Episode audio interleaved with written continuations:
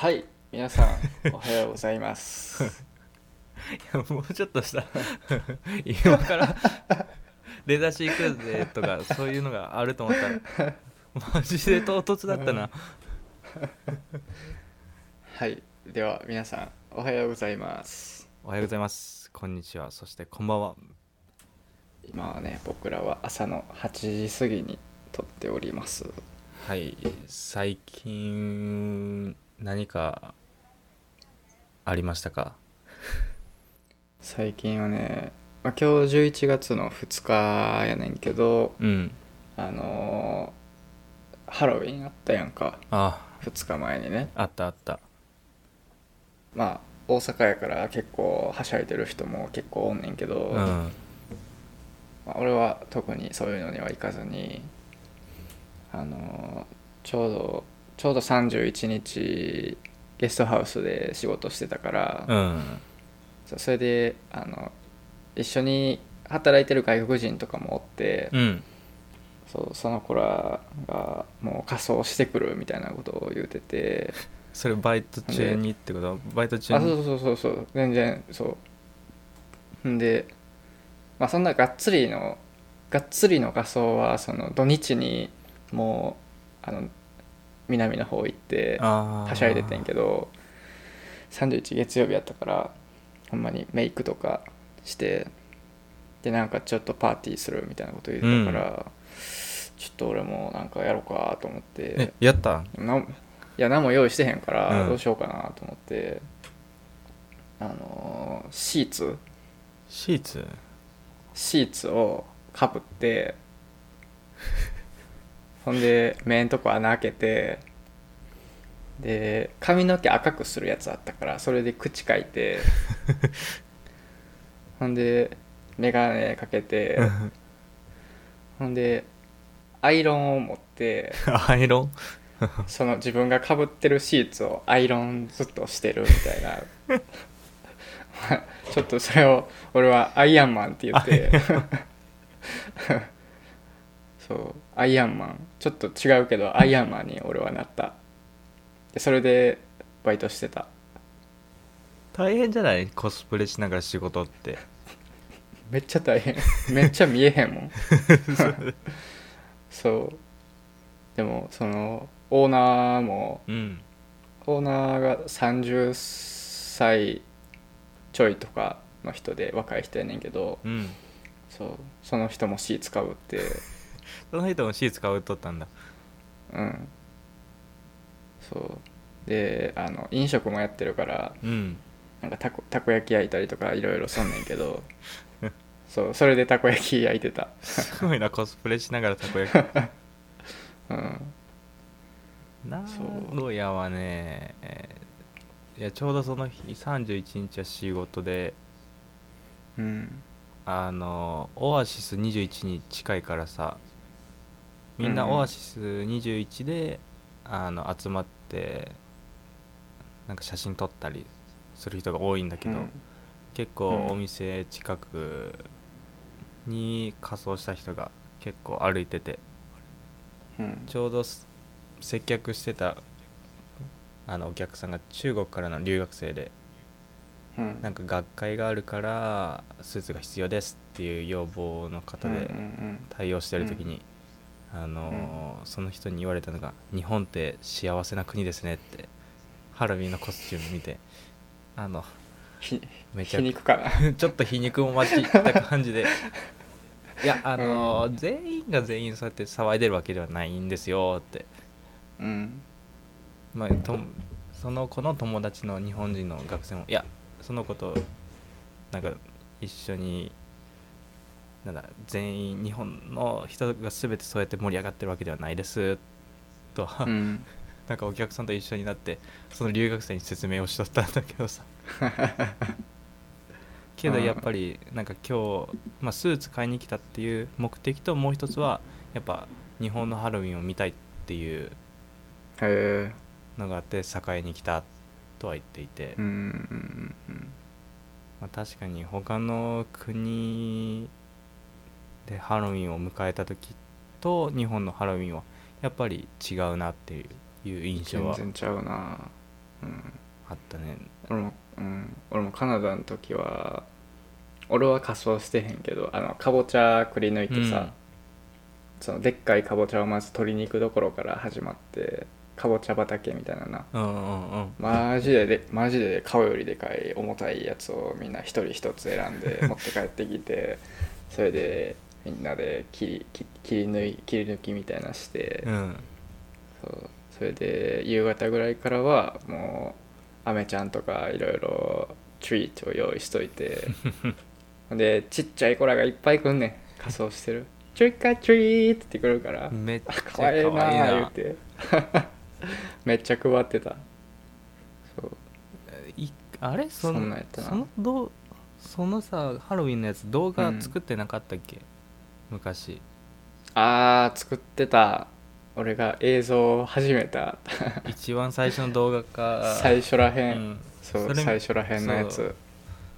なんか今話してる時にそういえば見たことはあった気がするなと思ってうんそうかぼちゃ畑に取りに行ってるうんうんうんちょっとあんまり、うん、クオリティは よろしくないけど今考えるとまああの時はうわーかっこいいのできたと思って まあうん逆に言い換えるとその分いろんなスキルとか技術、まあ、スキルだなスキルとノウハウっていうのがあの習得して経験も積んでそうやなより良いものが作れるようになったっうんて言い換えれるなそうやなそう成長したわそうじゃあちょっと本題の方に入っていきますかそうですねでは本題の方に移りたいと思います今回のエピソードはですね先ほどハロウィンについて少し触れたんですがいわゆる、まあ、海外の文化そこから発生してあの自分たちが留学した経験があるんですけどもしもう一度留学するなら何をしたいのかまたは何をやり残したかについて今回は話したいと思います。まあ俺の場合はあの、まあ、カナダに1年留学高校の時に1年留学と、まあ、ワーホリも留学とはまたちょっと違うけど、うん、ワーホリもカナダに1年間合計2年間ぐらい行っててまあその中でまああーあれちょっと後悔してるなーみたいなのは、うん、やっぱ現地の人とのつながりが少ない、現地の人とのつながりが少ない。うんまあ、これはまあ俺が英語ができなくてビビってたっていうのが多分一番でかいねんけどうん、そうもうホストファミリーとずっと一緒におるっていう感じで、うん、うん、だからあんまりその留学生同士ではその日本人以外の留学生同士では結構仲良くなっててんけどうん、カナダ人とねあんまり深いつながりっていうのはできひんかって、あうん、それがもうすごい、うん、悔やんでるあ、ああ。ことそうだけどさ、今思ったのはそのホホームステイしてると割とさ、、うん、自分の行動範囲とか行動ってある程度制限されない。まあそうやねんけどその中で学も校があるわけやん学校があるわけやんそうかそういうことか。ああああそうそうそうそうだから学校で一面みたいなのはだから他の留学生マカオの留学生とスペインの留学生とよく一緒におって、うん、うんそことはすごい仲良くなったりもしたけど、うん、うん。そやなまあまだ高校やったからあんまりなんやろ深い話というかああ、なそういうのはできひんまあ、確だかっにたな。からまた難しいかもしらんけどだからもしね今今年俺ら24なわけで、いろいろね大人になって英語もそれから成長してるわけで確かにその中でもう一回留学するならもうバンバンちょっとそういうカナダ人まあカナダに行くんやったらいいけどうんカナダ人と仲良くなりたいなっていう深い関係を持ちたいなっていうのをああすごい思確かにないやそれは、あの自分もやり残したというかもう一度留学するならその、特に学生と深い関係を持ちたかったなっていうううん留学でシェアルームをした時に、まあ、違う国の子といろんなところに旅行行ったり食事したりっていうのである程度仲は深まったんだけどそのもう半年最初の半年間はそれができたけど次の半年間はそのシェアルームではなくて自分一人の部屋に割り振られてうんあの他の子と交流は一応したけどそこまで深いつながりができなかったなっていうのがうんちょっと後悔の一つで、うんうんでもちろんシェアルームだといつもさ誰かと接してるわけだからまあもちろん一人部屋もそうだけどさ授業行ったら誰かと会うとかただ、うんその1年間シンガポールに留学していた最初の半年はそれができていて残りの半年がちょうどその頃からインターンシップを始めていてうんうんあの結局インターン学校の授業終わったらすぐインターン行って仕事して帰ってくるのが夜遅くてとかだとうん大半の留学生はインターンと留学を並行なかなかしていないと思っていてだからそういう時間配分を間違えたかなちょっとインターンの方に振りすぎたかなっていうのはうんうんうんああったな確かにそのな1年間の留学とかやとすごいそういうところ難しいやろなそう正規留学とかでな4年間とかあるんやったら結構やり方はあると思うけどそうまあその中でも仲良くなった友達とはまだ連絡もつながってるしうんもちろんその頃はすごいインターン先がプロサッカーチームだったんだけどサッカーの仕事を将来しやりたかったからうんその将来のキャリアについて考えるいいきっかけになったからうん今は満足してるんだけどやっぱ思い返した時にもう少し違う国の友達とかと旅行もっと旅行とか行っとけばよかったなってうんそういうのはあるなそうただね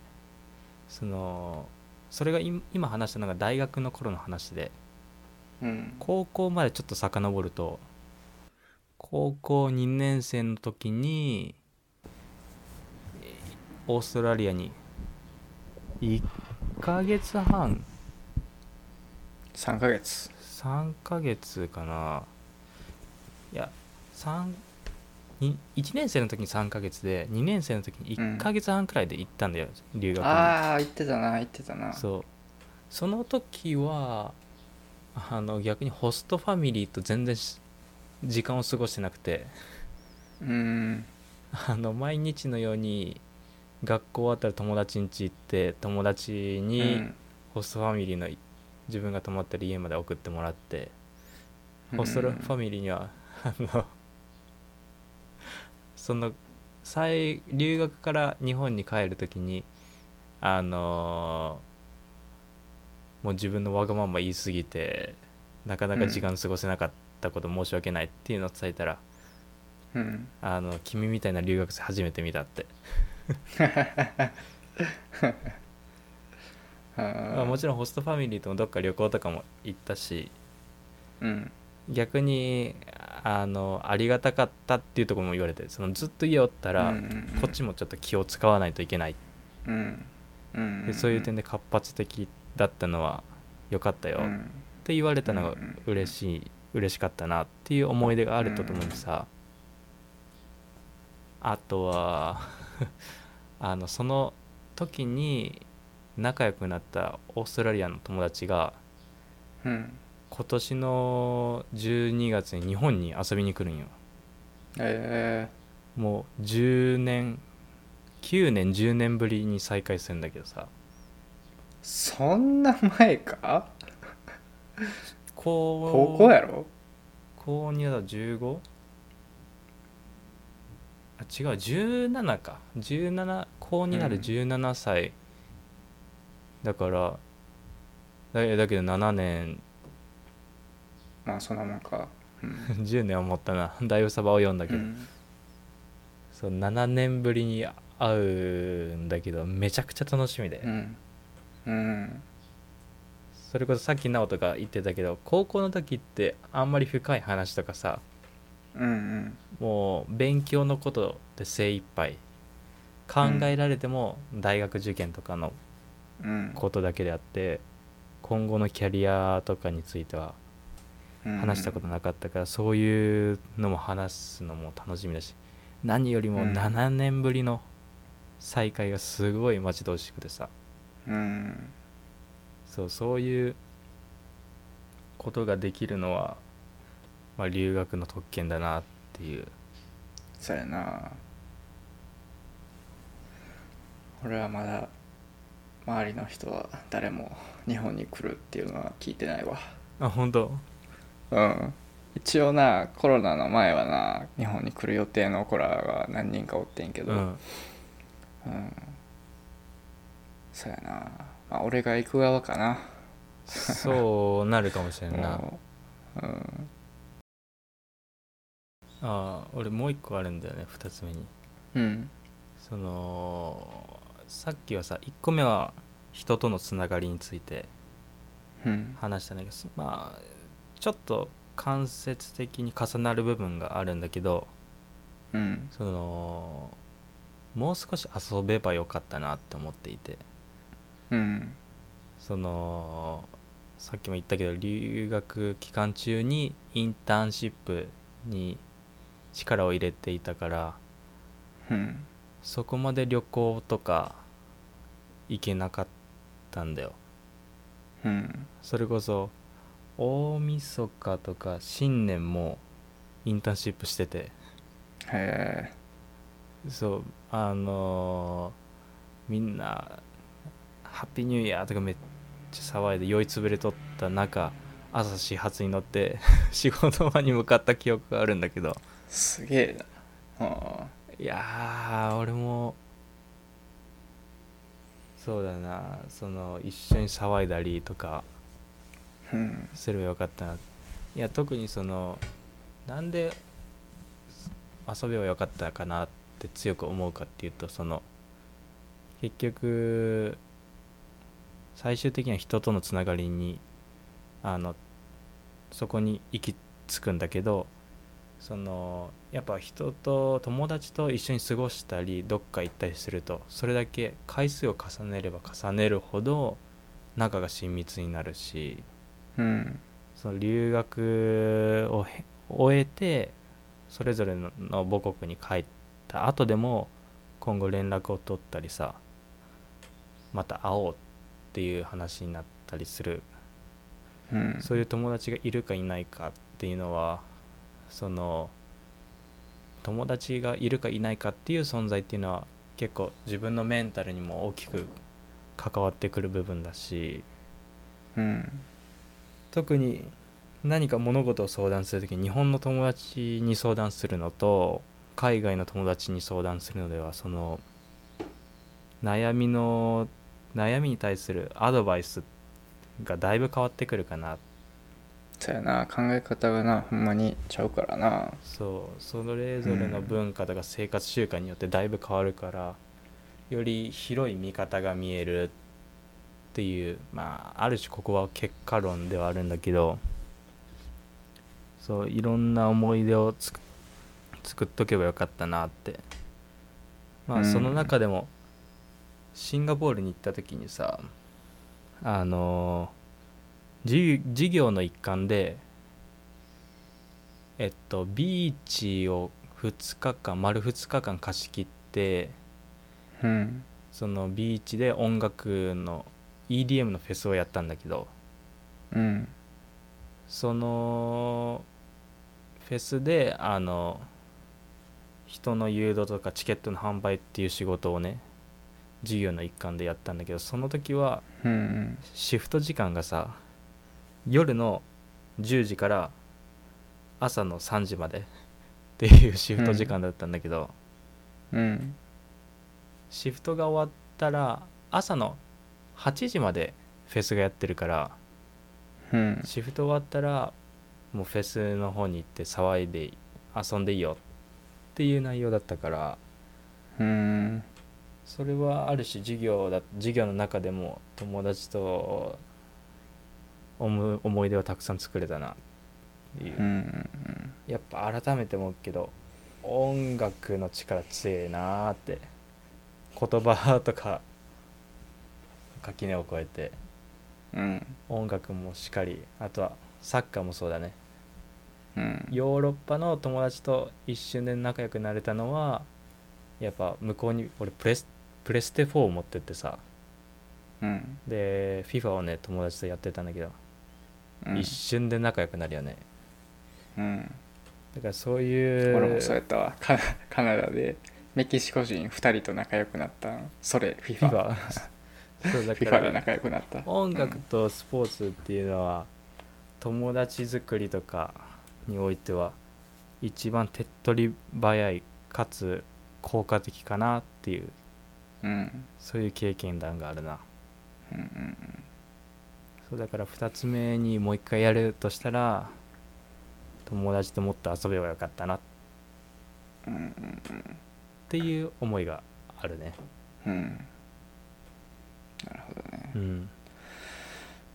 まあ俺はちょっと現実的に数年後にほんまにカナダに戻ることは計画してて、うんで学校にも通うつもりで、うん永住権も取りに行くつもりでいろいろ調べて動いてはいるねんけど、うんそのやり残したことっていうのはほんまに俺一人ではもうやりたいこと多分ほぼやってんねんもう留学先 でうん、そう留学とかワーホリとかでうわあそこ行けばよかったとかあれやっとけばよかったっていうのは正直あんまり思いつかへんくてうんもう俺やりたいこと全部まあ日本でもやけど全部やっちゃうからただそのやっぱそのさ最初に言った人とのつながりっていうところはまあちょっと性格的にも難しいところではあんねんけど俺のうんその普通に内向的でいろんな人と遊ぶタイプでもないうし、んそう深いつながりの人が数人いてっうんうんていうのが今もそうでそうただだからそういう数人を向こうでつくカナダとかで作りたいなっていうのはあるねんけどあのーまあ俺学校とか強制的にしょっちゅう会う環境がないと、そういう関係に多分なられへんのよな。ああなるほどね そうだからそれも一つの理由ではあるけど学校に通うっていう、うんまあそれ大きな理由じゃないけどなそれは、うん、確かに学だから校行くってなると毎日会うでなそうそうそうもう LINE, LINE まあ、海外やったら LINE じゃないけど連絡していついつ会おういついつ会おうっていう頻繁に会う連絡をするのがマジでちょっと無理やからで学校だったら直接さうん「いついつどう?」とか言ってそうそうそうそうその場で分かるよな基本的には、うんまあ、学校でもそういうな喋れるしそそういうのがあるしだからもう一回留学海外に行くならまあ学校でそういう仲良くなって俺はちょっとあの青春したいねうああだけどそれは分かる わあのほんまに青春っていうのもあの俺の求めてる青春はうんどんなやつみんなで車で男女4人とか6人とかでうん車で海とか行ったり、いいねとかそうなんかなんやろ自然自然の中でみんなでなんかななんかよくわからんけどピンタレストとかでそういう写真が出てくるからさ 出てくるうわいいなとか思ってさ みんなで映画見たりとあーあかーそういうアクティブな携帯とかなしで楽しむみたいなそうそういう楽しみ方うん青春をしたいなっていうのであーわかるそうわだからそうやな2つ目ちょっと青春をしたい うんいやそれこそ前々も言ってるけど俺が大学院に行きたいっていうのをずっと続けていってる、そういう思いがあるっていうののうん目的がいくつかあるけど、その一つとして直人と同じく青春したいっていうのがあっうてん、そうそれもまた1年留学とかじゃな難しいと思う難しい、そうだから俺もちゃんともうカレッジに通うつもりで動いてて、うん、いやうん俺も大学4年間大学院に向けて結構研究とかインターンとかっていうのに割り振って、うんまあ、もちろん学生寮に住んでたからその友達とは旅行とか飯とかって言ったけど、うんそういう青春を謳歌した 生活っていうか思い出作りもしたかったなっていうのはうんそうやね俺も大学1年で辞めてるからさ、うん日本のそっからほんまにそういうつながりもないし、うんうんうんほんまにいろんなことはやってるけどそう青春してないな、あうん、あ青春したい、うん思うにさその大学とか学生の頃に憧れを抱く人の心情をさちょっと分析とか自分なりに考察するとさ社会人と学生の頃の人間関係って全くの別物だと考えていて社会人だとそのあくまで仕事上の付き合いその中でどうしても仲を深めようと思っても常に仕事のことがちらついく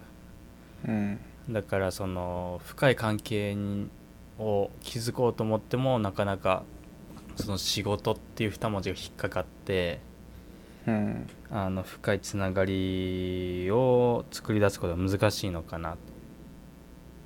一方で学生っていうのはそういうものがないから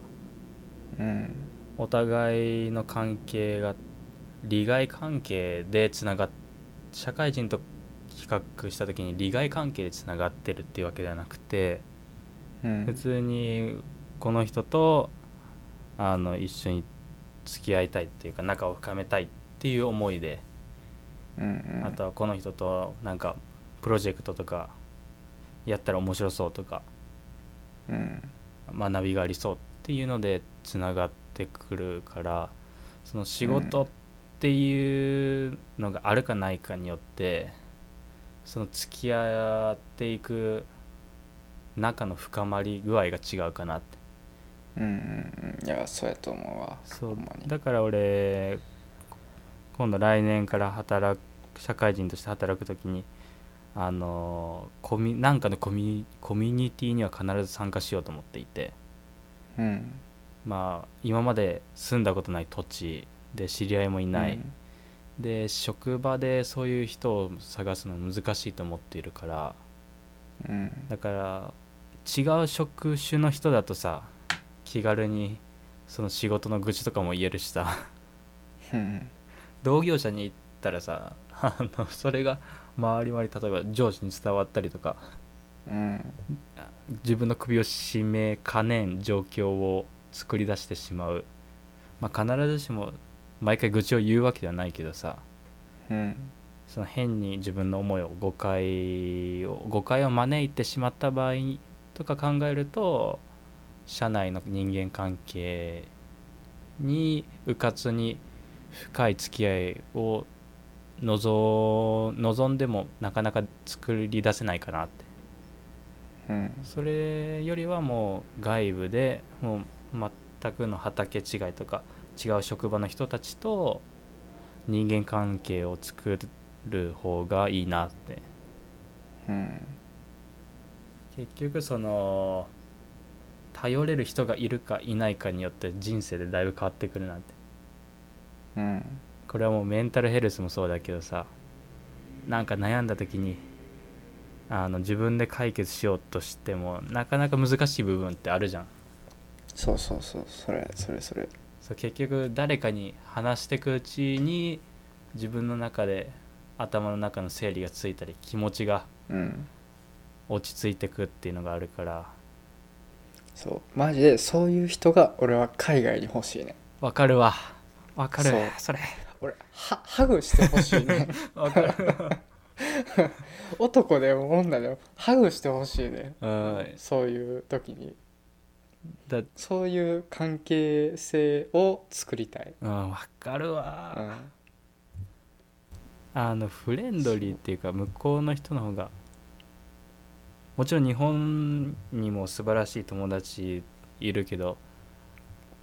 あーその文化の違いそのハグを気があのするのが当たり前とかっていううんあとは握手するとか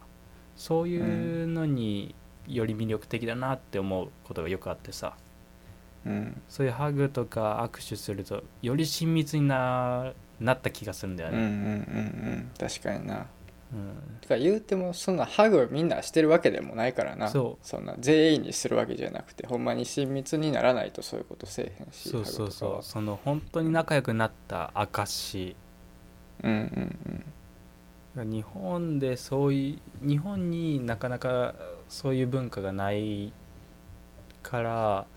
その自分と他の友達の信頼関係とかこういう関係がどこまでのものなのかっていうのが不安というかさうんうんだからその具体例が例えば自分の悩みをあの人に相談していいのかとかそういうところにもつながるのかなってうん思います。いやそれはなんかちょっと話がもう人とのつながりのことしか喋ってないけど まあそうだよね。でもほんまにそこかなそこに尽きるもような一。回よくあるのは何なんやろもう一回留学するならって言って出てくるのはあああとあれじゃない行きたかった観光地にもう一度行きたいとかああそれこそ留学してた時は例えば雨が降ってたり天候が悪くてとかうんだからぜひ次の日は晴れの日に行きたい。うんあとあれちゃうあの学校の授業とかで、うん、あのビビってあ意ー見を言えなかったとかをもう次行くなら絶対にそういうのはなくしてあーそれバはンバン発言したいとか、それはあるね。うん、あとはまあ俺、まあ、俺の場合はなんかそういうもう一度留学するならっていう願望というより、うん行くから、まあそうだよねトマもかもしれんけどトマも、うん俺もトマ絶対行くからやけどさ。そう行くの確定してるからもうそういうだからうわ行ったら何しようかなっていう なんかちょっと楽しみなガチでやりに行く楽しみを考えてしまってるからそうだよななんか後悔の部分っていうの後悔っていうパッパッかパッて出てけへんそうあだんまり次こそ後は悔っていみうたいなか、うん次こそはもう絶対成し遂げるぞうんっていう思いの方が強いなああもう俺はもう進めに行くからそうだななんか ラストチャンスやっていうよりかはもうなんなんかよくわからん ある種決意決意みたいなところでもあるな、うん、うんうんうんそうやなあのもう一度留学するなら何をしたいあとはもうやり残したことは何かって話をあの今回話をしたんですが2人とも最終的かつ根本的なところにあるのは人とのつながりうんに行き着きましたとそうやなもっと小さく見たらいろいろあるけどなそうだねその人とのつスながーりスーパーでスーパーで綺麗な女の人に声かけたらよかったと かそん別になかったけどあったかああったかな覚えてないけどまあ、もっとこわ細かく分けたらあそうれそかうもしれんなうんそういでも結局なんか人のとこやるなそうまあそれだけ人とのつながりっていうものは魅力があるっていう再認識にもなったね今回のエピソードは、うんそうやな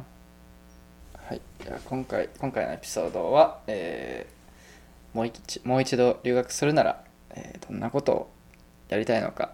やり残したことがあるのかっていうのを紹介しました、えーね、今日も引き続き、えー聞いてくださってる皆さんありがとうございますはいではまた次のエピソードでお会いしましょう See you in the next episode! バイ See ya. Bye bye.